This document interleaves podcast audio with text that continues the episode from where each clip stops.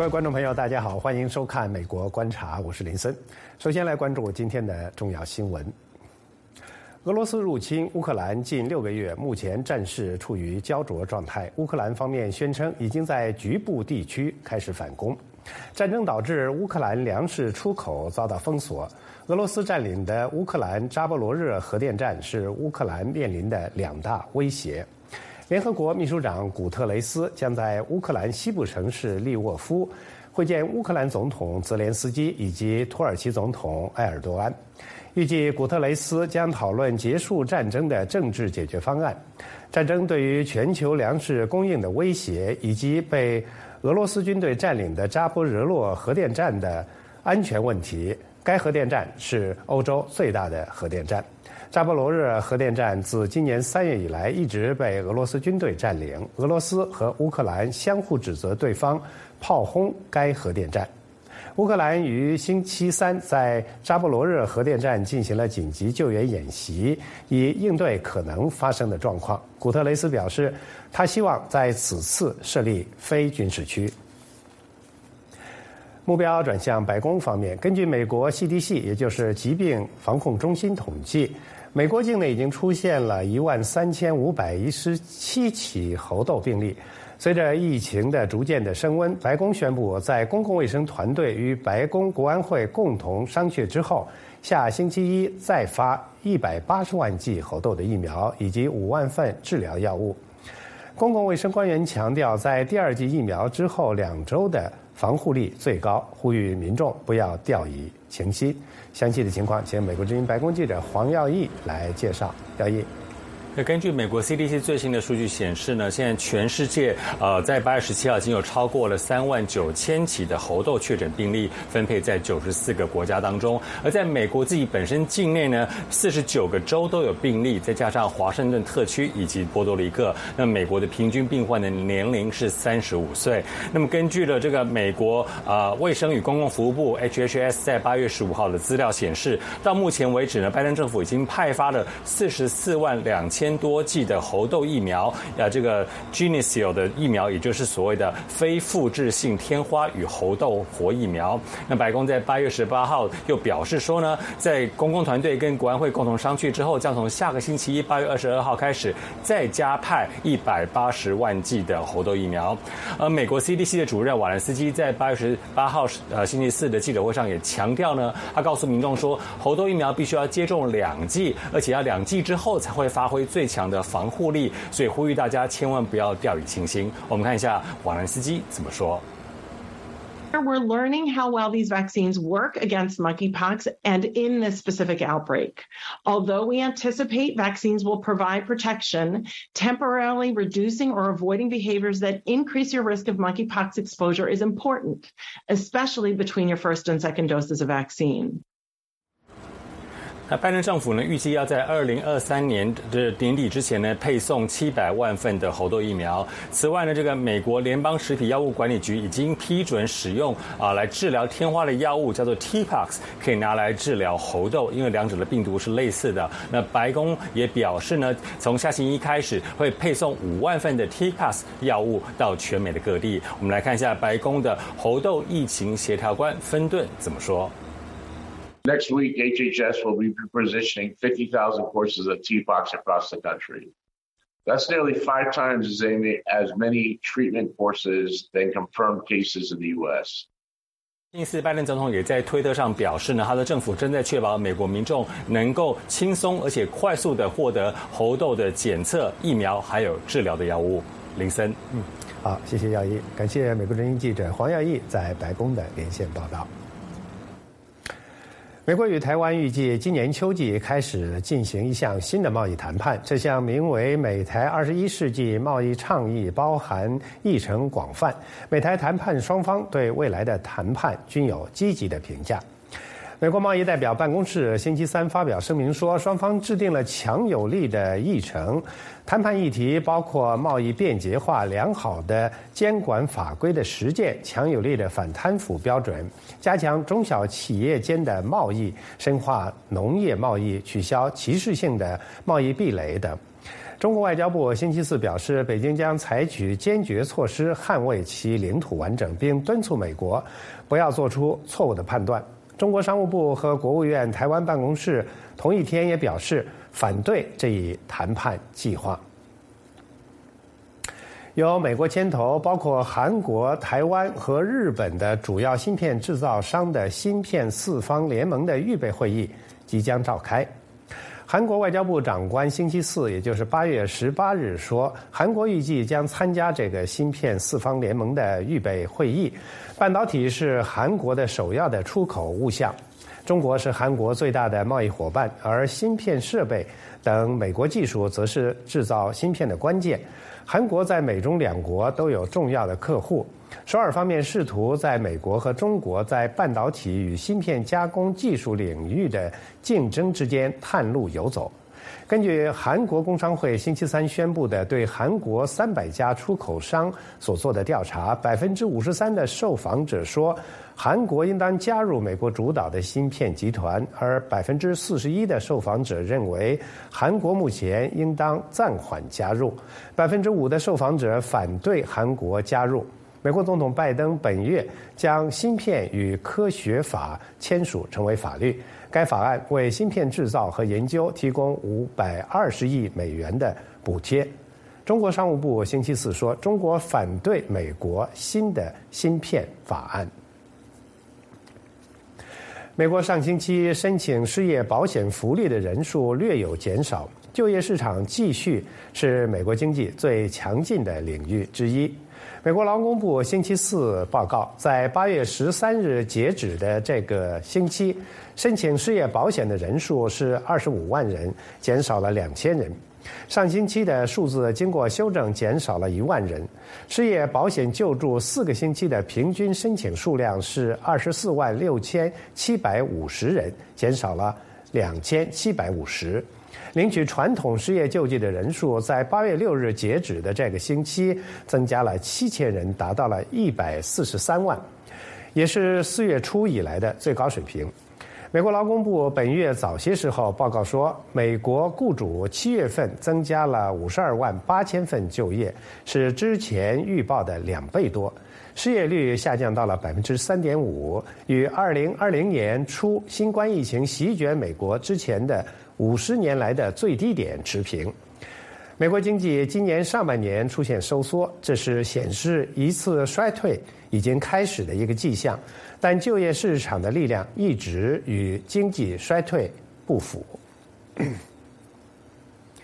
高盛集团和野村证券星期四八月十八日再次下调了中国今年经济增长的预期，理由是需求疲弱、动态清零防疫政策带来的不确定性、房地产行业萎靡不振以及最近的限电措施带来的冲击。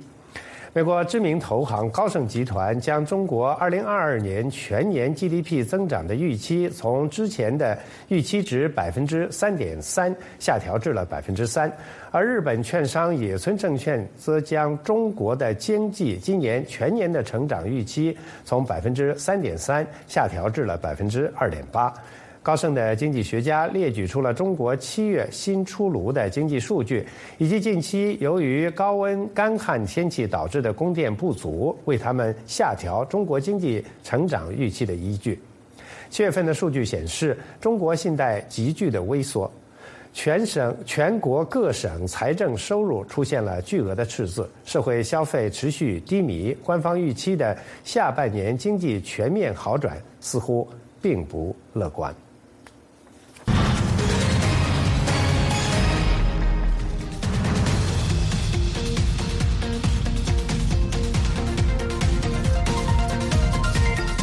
欢迎继续收看《美国观察》。华裔美籍作家邢丽美以自己十八岁来到台湾参加暑期项目学中文的经历为背景，写下了畅销小说《台北爱之船》，讲述华裔青少年在台北的夏日恋情、文化体验以及身份认同的探索。《台北爱之船》已经改编成为电影，是第一部全程在台湾取景的好莱坞电影。Abigail, your best-selling novel Love Boat Taipei is adapted into film and now in production phase. You were in Taipei with the filmmaking crew by the end of last year. Could you tell us how is the production going now? When could your fans expect to see it in theaters? And what are the highlights? And are there any differences comparing to the original novel? Oh yeah, thank you for all the questions. So it's been a really exciting time. Um, we cast for the film last year um, with Ross Butler as Rick Woo, um, Ashley Lau as our Ever Wong, Chelsea Zhang as Sophie Ha, and Nico Hiraga as Xavier Ye. Um, Ashley actually was just cast in the new Hunger Games movie, so I'm so thrilled for her. I think that's one of the hopes I had when I when the movie, you know, when, when I was talking with producers in Hollywood. It's like I, I really want these 30 different characters in the book to be on the screen and then go on to be discovered into other roles around Hollywood because you know that's who we are. Like we, we play many kinds of roles as a community. So that has been just like I think the highlight, the most recent highlight. I'm like so happy for Ashley. Um, and then yes, we were filming in Taiwan from like November to mid January and that was just a magical experience. Um, really incredible bonding time with the cast and crew, and I think we we had lots of postings all over social media of us going clubbing, and I can't wait to share more of the stories and, and then share the film with the world. What are your expectations for the movie? Are the audiences going to be more like uh, young adults, or do you expect to have a wider audiences? Yeah, so I am so thrilled at the reception that the book has gotten. I had, you know, readers 15 year old girls were reading the book with their 90 year old grandmothers. And I think that was just a really unexpected opportunity to bridge across cultures that I didn't expect. Um, and you know to hear like different generations uh, different cultural generations have been able to like find themselves in the book. Like the, the grown-ups find themselves in the parents but they also find themselves in these youth um, that are some of them you know had those experiences. Some of them went on love boat. I have readership across all ethnicities. And i think for many many years that's why there were so many years between Crazy Rich Asians and Joy Luck Club is people are like, well, you know, are we going to have an audience for a movie? A movie is very expensive to make. And I think Crazy Rich Asians helped to break that mold and show like, no, there is an audience. People are hungry for diverse diverse shows. And you know, same with Shondaland's work, um, Hamilton, also like diverse cast, but general audience, and, and Love Boat Taipei. I feel like it's, you know, it's all Asian American cast, but again, a general audience. And so that's really exciting. Um, and the more, most important thing I think to just vote with our dollars and just show like we, we, buy the books, we watch the movies. The main character ever grew up in Ohio, got into medical school, and um, as her parents expected, but deep inside she wants to dance she was reluctant going to Taiwan for the program 海外青年暑期返国研习团 at 剑潭 nicknamed Love Boat to learn Mandarin at first, but later she found out some fun and got into some sort of complicated relationships. Could you tell us um, how much does ever resemble to you? And could you also tell us what kind of forbidden things or adventurous things that uh, did you do when you were in the Love Boat program? Yeah, so for those who aren't familiar with the Love Boat program, it's been around since the 1960s. It was started by by the Taiwanese government to bring overseas uh, Chinese youth um, to learn Mandarin and culture. And um, I was invited by the, the government to come as a, I was a presidential scholar in high school, so everyone with a Chinese last name would get this trip for free. Um, so I showed up not realizing that it was actually this notorious love boat where kids actually find like they fall in love, they find relationships. Um, there are marriages that came out of Love Boat. My husband actually also went on Love Boat, although a different summer than me. Um, so those are some of the similarities that bore out. Like the stories that I um, I, I, say that like Ever's internal journey, this like desire to be an artist, um, you know, even though she was on this other path that was a more traditional path that her parents wanted for her, that is that is more my journey. I went into law and finance, you know, those are more traditional paths. Um, but I secretly was writing on the side for many years, um, and it took me many, many years to have the courage to call myself a writer and to have the courage even to tell my family that I was doing it. Um, and then as for the fun stuff on Love Boat, I definitely took glamour shots, but they were not naked ones. But I did see other people's naked shots. um, my husband actually sneaked out clubbing over the blue pipe, so that's where I got that story. I didn't even know there was this blue pipe that stretched across the Keelung River. Um, so he and his friends climbed out, climbed up like some service ladder, went out across the catwalk, and so in the book, my characters almost fall into the water. But I and my friends, we, we just actually snuck out the front door, and so I also have like scenes like that we did a lot of dancing, and I, that's actually where I realized, oh, I, I, really love to dance. That's probably why I enjoy going out clubbing so much. Um, and it tied into the theme of Ever being a dancer herself. Um, and of course, going to the night markets and the tour around the island, um, and just experiencing that, you know, like this is what um, this is my heritage, this is my family's culture, like all that. It, it, was me. In the novel, there are Asian Americans from different parts of the country all gathering in Taipei. Some of them come from places like Manhattan or LA that has a lot of Asian Americans, as the character mentions. And there is Ever who comes from Ohio that think of herself more as an American but barely Asian. Her friend teases her as Twinkie. Do you think different geographic locations affect how Asian Americans see their own identity? And is it even more difficult to reconcile with the identity if growing up in a place like Ohio? Yeah, I, I, think it is actually quite different. I didn't really appreciate this until I went to Harvard, and my college roommate was from Los, Los Angeles, and I, you know, I grew up in Ohio. I think um, so. My experience in Ohio is that I was very conscious of being Asian American because people were always asking me, "What are you?" and and actually, when I was little, someone said I was black um, they said that I was officially black, like categorized by the school system. They said, My mom's on the school board, you're black. And I remember being really confused by this because I'm like, I don't think I'm black, um, you know, and just trying to figure out, like, then who am I, right? And so I think because there was only one of me, I just had to grapple with my identity. Like, um, and I really related actually to um, Beauty and the Beast where Bella just feels really out of place in this small town that she's growing up in. And I didn't realize until I left Ohio that the reason I was so out of place was we were immigrants there. And I didn't have roots there, and I, and I came from a different culture. Um, but because I grew up there, I also absorbed the American culture.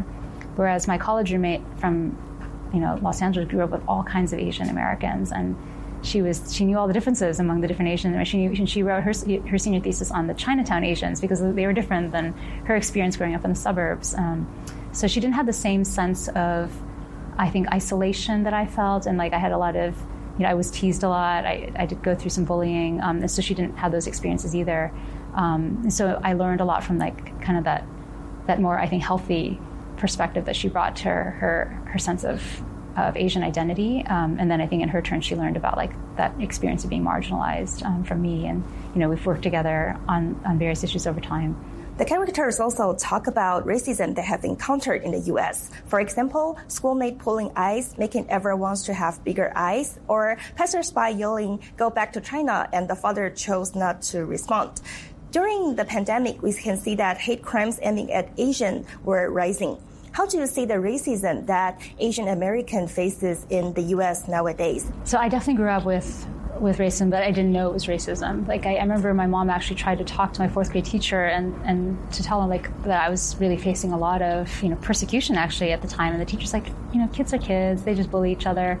And I, I don't. I think it went beyond that. You know, so people would speak made up languages at me, um, or. Uh, like as I got older, people say, "Oh, you're like a porcelain doll," which I think I included in the book. Um, and then, of course, like as as as an Asian American female, I was both sexualized and um, also considered androgynous. Like I remember overhearing a conversation at work where they were talking about interracial dating right in front of me, and someone said, "Well, would you ever date someone of another race?" And you know, everyone was Caucasian except for me, and they're like, "No, I'm just not attracted to them." And I remember I internalized those things. Like, oh, I'm, I'm not an attractive person. I'm not um, someone who's lovable, right? And like I, always felt there was this, there was a distance between me and a lot of people, and I didn't know why.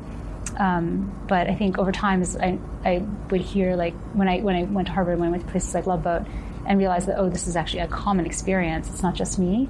That was very healing, and I do feel like China becoming stronger um, economically and more respectable economically has been beneficial. I remember there were times when we go shopping when I was younger in Europe, and we wouldn't you know, people wouldn't expect us to be able to afford anything. And then, like now, when I go shopping in Europe, people expect that I'm like a crazy rich Asian, right?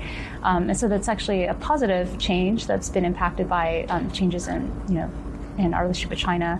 Um, but then you're right, like with the pandemic, that kind of reversed itself, and then you know, there's all this, there's a lot of blame um, directed towards our community, and it's it has been really really sad to just see these random random acts of violence against um, Asian Americans. Um, and so, in some ways, we are we are almost worst off in the sense that there's more violent behavior, um, and it's very blatant. And um, politicians sometimes feel like it's okay to say these things, whereas I think before it was a little bit more hidden um, and a little bit more in check. Like, yeah, we're racist, but we know we're not supposed to be, or like we're trying not to be, right? And I feel like now, like some of those people are just tired. think people are just tired from pandemic and frustrated and angry and and you know, once again, I think it's easy to scapegoat people, and, and some of that falls on our community. In the novel, Ever has a tiger mom, and her father seems more supportive. And in the end, he even chose the path that he wanted, probably encouraged by Ever. How real is the stereotype for Asian families like a tiger mom and a cat dad? And um, you got a lot of great academic accomplishments with degrees from top colleges. Is it part of the result of the great parenting job of your mom and your dad, plus your own efforts, of course? I didn't actually know anything about Harvard when I was growing up. I didn't know about colleges. Like my parents were immigrants, and actually my mom's father, um, he cannibalized his college funds. He took his college funds and went to went to the Philippines and started a business. So in some ways, my family's inverted. Like they're a little bit anti-intellectual, and they're like, you know, we made the money based on our just our hard work and our and being clever in the marketplace. Um, but uh, my mom actually was one of the more educated ones in her family. She went and got her teaching degree um, and I so maybe uh, you know that probably is some of the values that I absorbed. Like we would do summer school with mom when I was growing up, and we really enjoyed that because that included like extra lessons, but also like cooking classes. We'd make eggs together and other things. Um, but I don't actually think I really had tiger parents in the traditional sense, um, because of the way my mom grew up. Um, and then my dad is also he's like he came to the United States when he was 13 and basically had a you know he, he was living with his sisters, so he's being raised by his sisters who are not much older than him um, and just having to make his own way in the world. So he went to the University of Michigan, um, did very well. Um, so he may have been slightly more like, you know, he would challenge me on math facts or, you know, just kind of teach me things like that. But he, he didn't like push me really hard.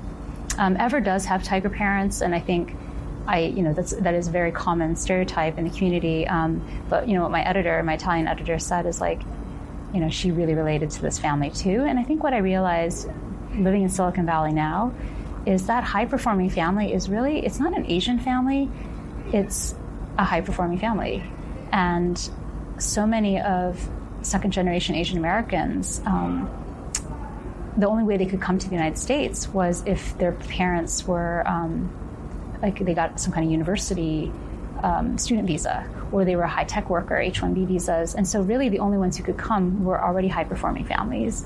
Um, and it doesn't mean that we don't have other immigrants. There were definitely other waves of immigrants, like the Chinese who, who built the railroads, the paper sons, and there were, you know, there are others. Um, but there is a there is a wave of immigrants that are kind of the intellectual class, and so within those families, yes, you do see very high standards for academics because that was the path to success but there are you know so many other Asian American families that aren't that way. Are you a tiger mom for your boys? How would you describe your own parenting style? You know, I didn't think I was a tiger mom, but I think my kids think I am, so they're probably right. we have these gifts, these talents, these abilities, um, these perspectives on the world, like just the privileges that we're born into. Even being like Asian American, that's a privilege in so many ways to be at the intersection of two cultures and, and maybe even more. So I feel like our job is to be a steward of those talents in a way that we can benefit the world. And so I, I think that's what I hope to impart to my children. Um, like, let's figure out what is it that you love, um, and be a good steward of those resources that you have.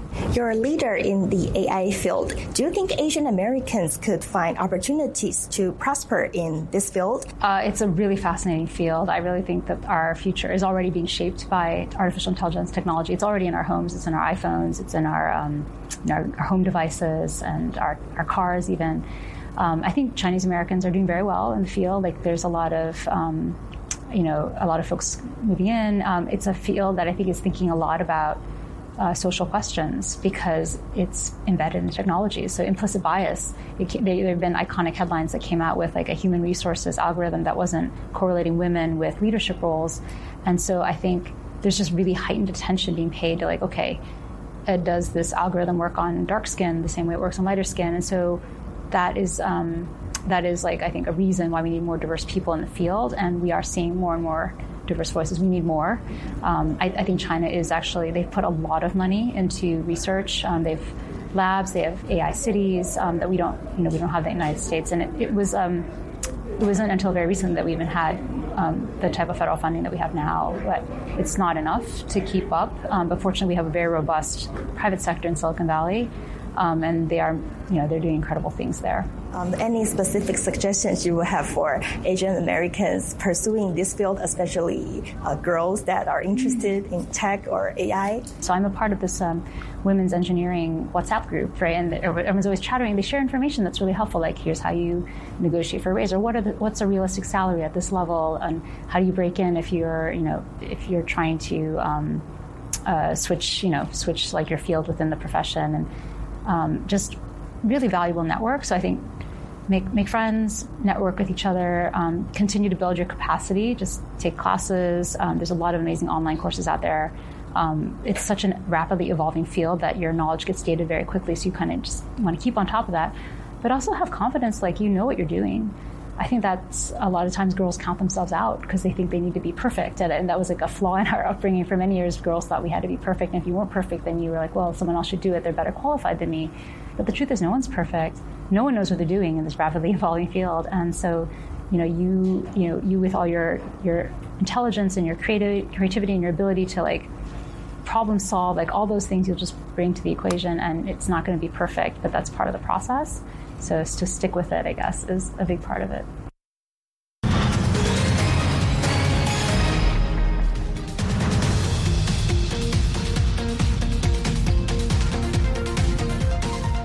乌克兰国民警卫队防空部队近日执行了一项不寻常的任务，就是用高射炮打击地面部队。这型苏联时期的 ZU- 杠二三杠二牵引式的双管高射炮于一九六零年代服役。在九一年海湾战争和第一次利比亚内战中，该型的高射炮均被用来打击地面人员或者是装甲车。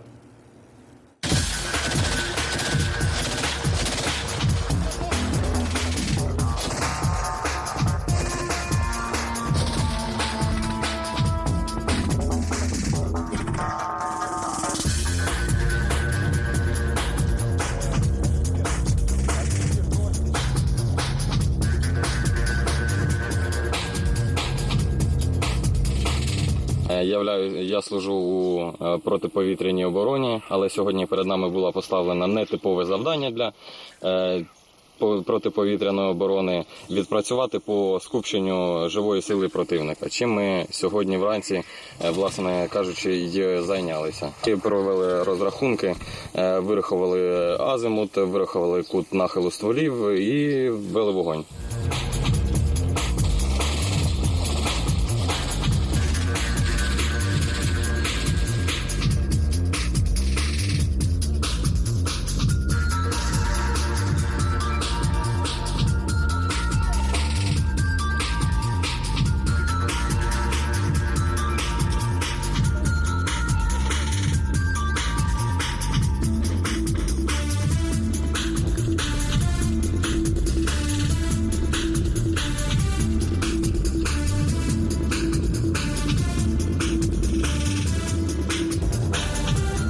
виїжджали на позицію, швидко розгорнулися, відпрацювали, згорнулися та поїхали, щоб не не наражати себе особовий склад на небезпеку. 纽约中央公园的沙地游乐场上放置了一座真人大小的普京的坐姿的塑像，他身下是一辆缩小版的坦克。孩子们对这件雕塑嬉戏，游人出于好奇也前来打卡。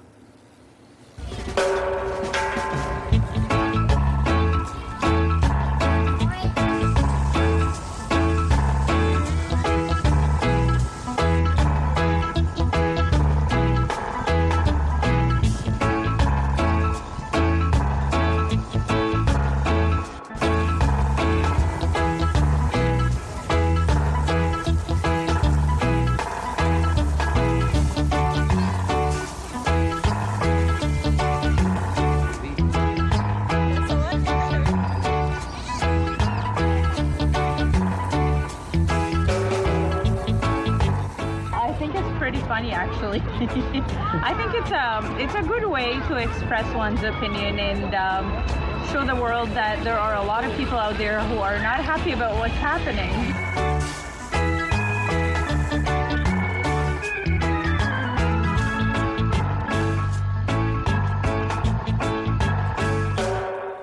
好， 好，今天美国观察的全部内容就是这些，感谢您的收看，我们下次节目再见。